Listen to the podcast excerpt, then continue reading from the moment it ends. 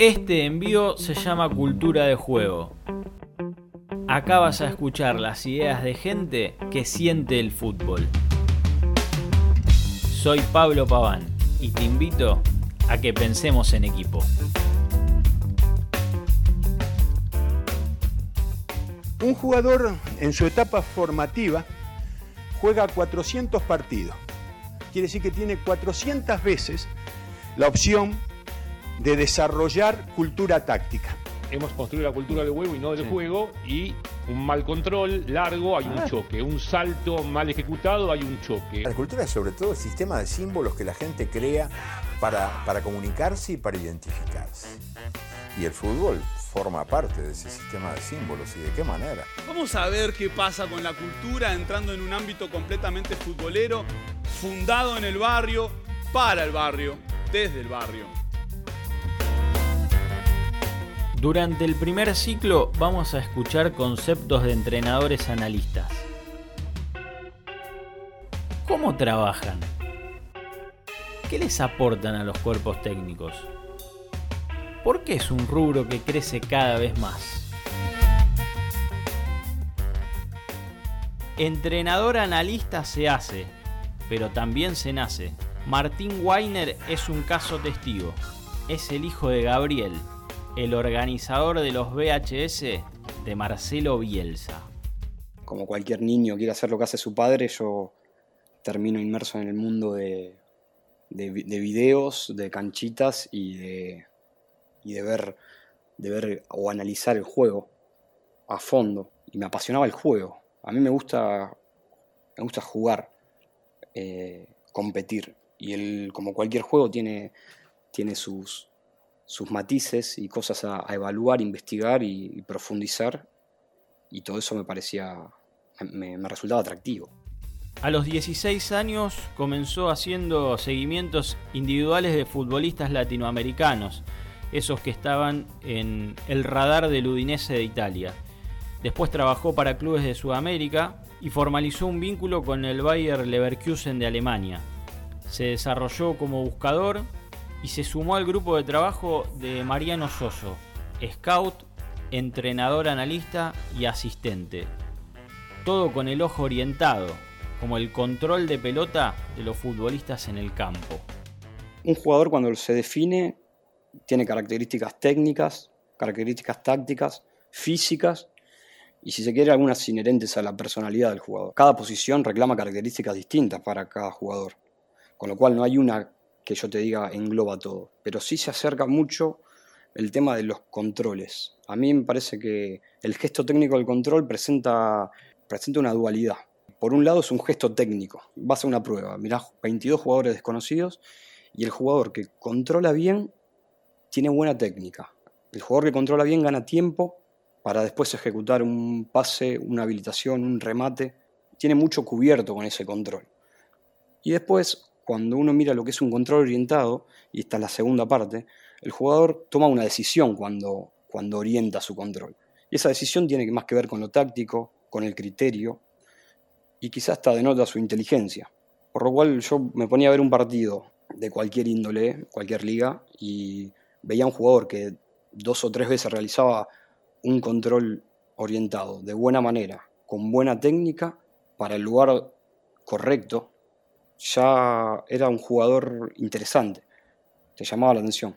Yo siempre supe poner el ojo ahí. Después obviamente hay jugadores, hay contenciones de corte defensivo que son muy inteligentes, esos que parece que están en todos lados, y la verdad que hacen relevos desde su inteligencia y tienen otras características y otras matices y lo importante creo es saber, saber diferenciar entre el jugador que, que realiza alguna acción basada en, en, una resolución inteligente.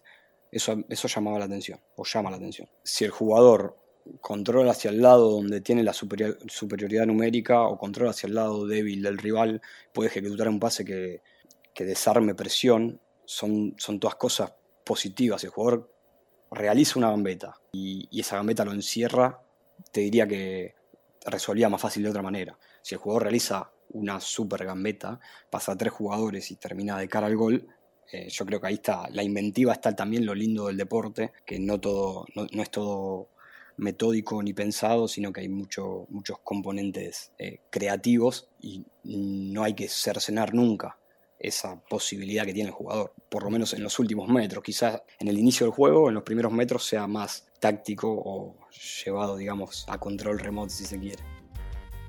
En su formación contó con la compañía de su hermano Javier, quien siguió sus pasos y luego fue convocado por Diego Milito para integrar la Secretaría Técnica de Racing. Es más, fue captado por la Roma de Italia para integrarse a su staff. Martín y Javier recibieron los consejos de su papá, de Gabriel, y todavía hoy recuerdan el concepto más valioso que recibieron a la hora de mirar para analizar. El primero, y creo que quizás el más valioso, es nunca mires la pelota, porque las cosas están ocurriendo en otro lugar. Creo que eso me quedó. Quizás uno, cuando el partido sucede, estás tirado en un sillón mirando la pelota. Cuando lo analizás, estás mirando dónde, dónde están las superioridades, eh, cómo se están emparentando otros jugadores, por dónde puede llegar a venir la sorpresa. Y a veces la tele no te permite tomar un plano de los 22 jugadores del campo, pero uno está imaginando con criterio dónde está el resto. Eh, yo si, si tengo que, que elegir algo es eso nunca te quedes con la pelota. ¿Cómo se desmenuza un video? ¿Cuál es la clave del análisis? ¿Hasta dónde alcanza con mirar un editado y cuánto te aporta salir de una pantalla y ver desde el campo?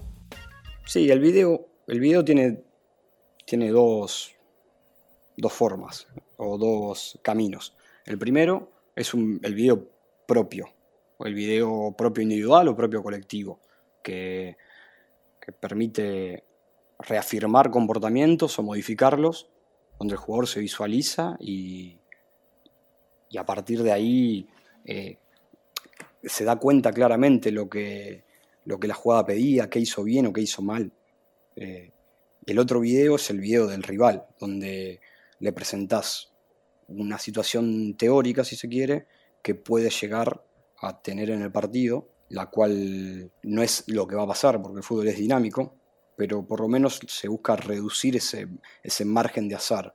No le puedo decir a un lateral este extremo las últimas nueve veces encaró para afuera, quizá la décima encare para adentro. Pero bueno, lo que se busca es, reducir ese componente de azar en ese estilo de videos. El propio, como te decía antes, es más para, modificar o reafirmar comportamiento. Un ayudante de campo tiene varias funciones. Tiene intervenciones en los partidos, intervenciones en los entrenamientos, tiene eh, un contacto estrecho con el jugador. A mí me tocó varias veces coordinar, o siempre, en los procesos en los que integré el, el área audiovisual. Pero la parte más importante, o la que yo considero más importante o más linda, es la del análisis del juego.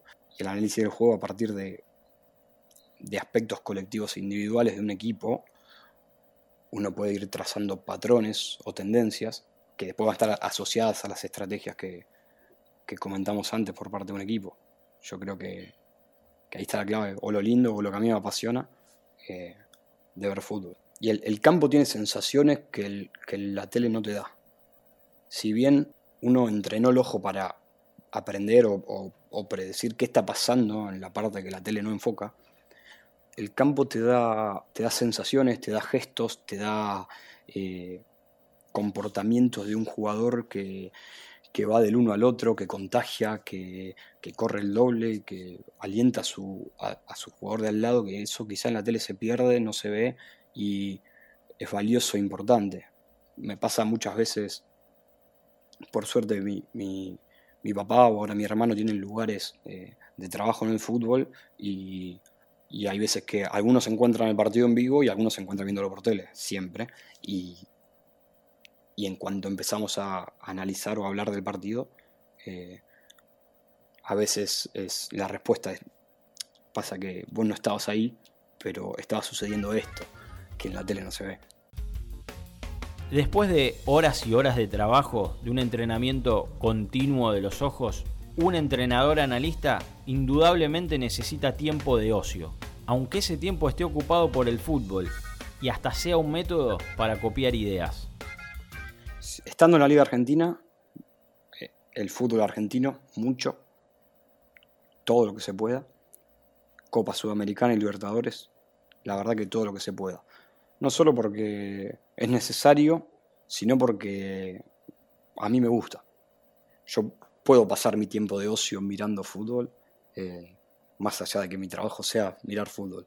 Si, si miraste seis horas de fútbol y justo a la tarde había un partido de Champions, la verdad que bien gracias, quizá es tiempo de, dedicarle el ocio a otra cosa también. Intento que, que eso sea, que esté bien dividido. Igual uno se da cuenta cuando está mirando un partido con ojo de análisis y cuando un partido está transcurriendo, sucediendo. Un partido pasa y lo miraste y dijiste, no hay, no lo miré o no lo analicé. Siempre se puede copiar. Lo bueno es, es interesante cuando uno, no sé, se sienta a ver el Liverpool y este presenta una nueva forma de presión, ¿por qué no analizarla, estudiarla y bienvenida sea eh, aplicarla si es si así, si así se considera, ¿no? Está bien que el, juego es de los jugadores, esto nunca hay que perderlo de vista y las características eh, van a hacer que sea posible o no ciertas cosas que uno piensa. Eh, uno no, no debe hacer todo lo que quiere, sino que uno debe hacer lo que considera mejor dado los futbolistas que gestiona. Al haber comenzado a analizar jugadores jóvenes y luego haber trabajado con otros más experimentados, Weiner puede diferenciar muy bien entre el video recibido por una nueva camada y el mismo ejemplo puesto sobre la vieja guardia. Las inferiores del fútbol argentino, hablo de aquí porque es lo que, lo que más conozco, está están creciendo en su análisis en inferiores. Con lo cual el jugador joven que llega tiene ese, ese espacio de intercambio, de video, de visualización, de, verse, de ver al rival, lo tiene bien acostumbrado. En cambio, quizá el jugador mayor que no pasó por ese proceso le resulta más incómodo, eh, le gusta por ahí mucho verse, pero no analizar al rival o no analizar el equipo en su contexto. Por ahí tocó, me tocó estar en, grupos donde había jugadores eh, que pudieron jugar en Europa y, estos traen como, como que periódicamente había, había videos en, su, en sus equipos, en su haber y, no les pesa, pero sí hay, hay jugadores mayores que, que, por ahí no les gusta mucho, no, no, encuentran el, el resultado, no lo pueden ver, para ellos es, el, juego. Pero bueno, por suerte creo que está cambiando, está ayudando y, y le sirve mucho teóricamente, más allá de que el partido presente otra cosa, para mejorarse y para poder anticipar lo que quizás suceda. Al día que puedes mandar el video por WhatsApp, individual, individual rival, videos colectivos, videos de detenidas, eh, todo eso está al alcance de la mano. Creció mucho hasta el punto del análisis en vivo, de herramientas en el banco de suplentes. La FIFA autoriza el uso de teléfonos no hace mucho, o de iPad, y, poder tener imágenes en vivo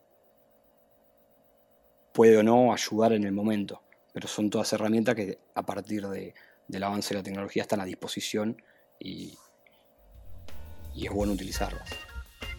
Hoy todos los equipos del mundo saben a quién enfrentan, pero de poder retroceder el tiempo varias décadas, ¿irían a jugar un partido sin haber visto nada del rival? Es, una buena pregunta. Si yo tendría que elegir, no iría. Pero si no queda otra, no queda otra. La verdad es que eh, hay, muchas características del juego o estrategias que entiendo se basan a partir del rival. Yo si un, equipo apoya y sale en largo desde su arco, eh, elegiría no presionarlo alto. Pierdo gente para las segundas pelotas una vez que, una vez que el arquero golpea hacia el 9 por ahí prefiero que venga, porque ante un quite puedo explotar mejor los espacios a espaldas. Eh, hay ciertas características del rival que entiendo están asociadas con lo que uno quiere hacer o las estrategias que quiere trazar. Por lo tanto, si me das a elegir, prefiero siempre saber a quién me enfrento que, que ir ciego. La formación intelectual que tiene un entrenador analista suele aportar más opciones a los cuerpos técnicos tradicionales. En algunos casos se asocia a la forma de observar otros deportes. En el caso puntual de Martín, hasta aplicó teorías económicas. Quizás eh, de otros deportes. Eh, bueno, justo ahora, durante el playoff de NBA, que transcurren partidos y, bueno, la verdad que el 5 contra 5 permite visualizar bien los unos contra unos, las cortinas, los desmarques. Eh, hay muchas cosas que, se pueden eh, traspolar a, espacios reducidos o a jugadas detenidas. Y después quizá algunas teorías. Yo estudié la licenciatura en economía. Y, y si bien tiene, tiene un gran un gran contenido matemático y estadístico, lo cual me ayuda mucho para, todo el tema del Big Data eh, y toda la lógica de resolución de problemas, criterios de elección. Eh, siempre me quedó una teoría de un economista austríaco, creo, que se llama Schumpeter, el cual habla de, destrucción creadora, de la industria capitalista, pero para no irme en tema económico, eh, uno tiene algo que funciona, que da réditos y llega a un punto que debe deshacerlo por completo, destruirlo para que crear algo nuevo, para que eso continúe funcionando en el tiempo.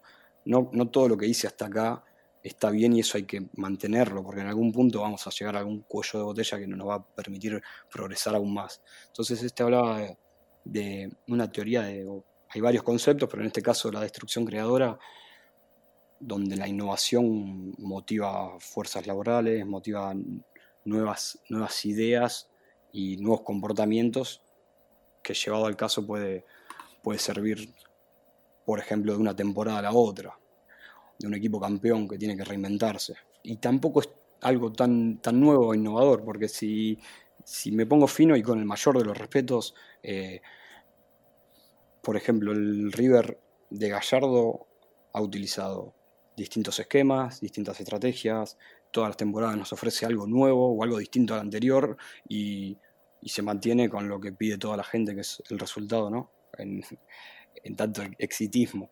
Eh, así que quizás si, tendría que ejemplificar rápidamente lo que te dije, lo encuentro, lo encuentro fácil en, en este River y en, bueno, que ya lleva varios años. Para César Menotti, el fútbol es un juego de engaño, de tiempo y de espacio. El espacio luce como lo más valioso en la actualidad. Es un aspecto clave para encontrar en el análisis de un video. Para mí el fútbol es, un juego. Y yo lo entiendo como un juego de espacios y de superioridades. Eh, y creo que la forma de, de llevar la pelota de una portería a la otra, la cual sería el objetivo, eh, creo que la clave son los movimientos al espacio. Entonces a mí me interesa mucho ver cómo un jugador ejecuta un movimiento al espacio en el momento preciso que tiene, porque no, debe llegar en un momento equivocado, debe llegar a un tiempo justo en el que el compañero lo puede habilitar. Pero para eso hay algo previo que es indispensable, que es que el espacio exista. Y y el espacio existe porque lo crea el propio equipo y el equipo lo puede crear fijando jugadores como lo más conocido cuando decimos no, los extremos fijan laterales para generar pasillos internos y espacio por el centro. Y la otra forma de crear espacio es atraer al rival con una sucesión de toques o pases que hagan que el rival venga, nosotros poder fijar y con un pase eliminar jugadores, dejarlo por detrás de la línea de la pelota y tener menos rivales de ahí a la portería. Eh, a mí los jugadores que realizan movimientos al espacio, criteriosos, eh, me llaman mucho la atención, me gustan, creo que son los que desarman las jugadas o desarma las defensas y elaboran las jugadas. Y si debería darle algún consejo a alguien sería que vea en cada jugada quién fue el que realizó el movimiento al espacio para, para permitir que esa jugada progrese. Cultura de Juego es un envío desarrollado por Hitcast Producciones. Es curado musicalmente por arroba craniperro y la ilustración fue realizada por arroba espíritu.negro. Gracias por estar del otro lado. Te saluda Pablo Paván.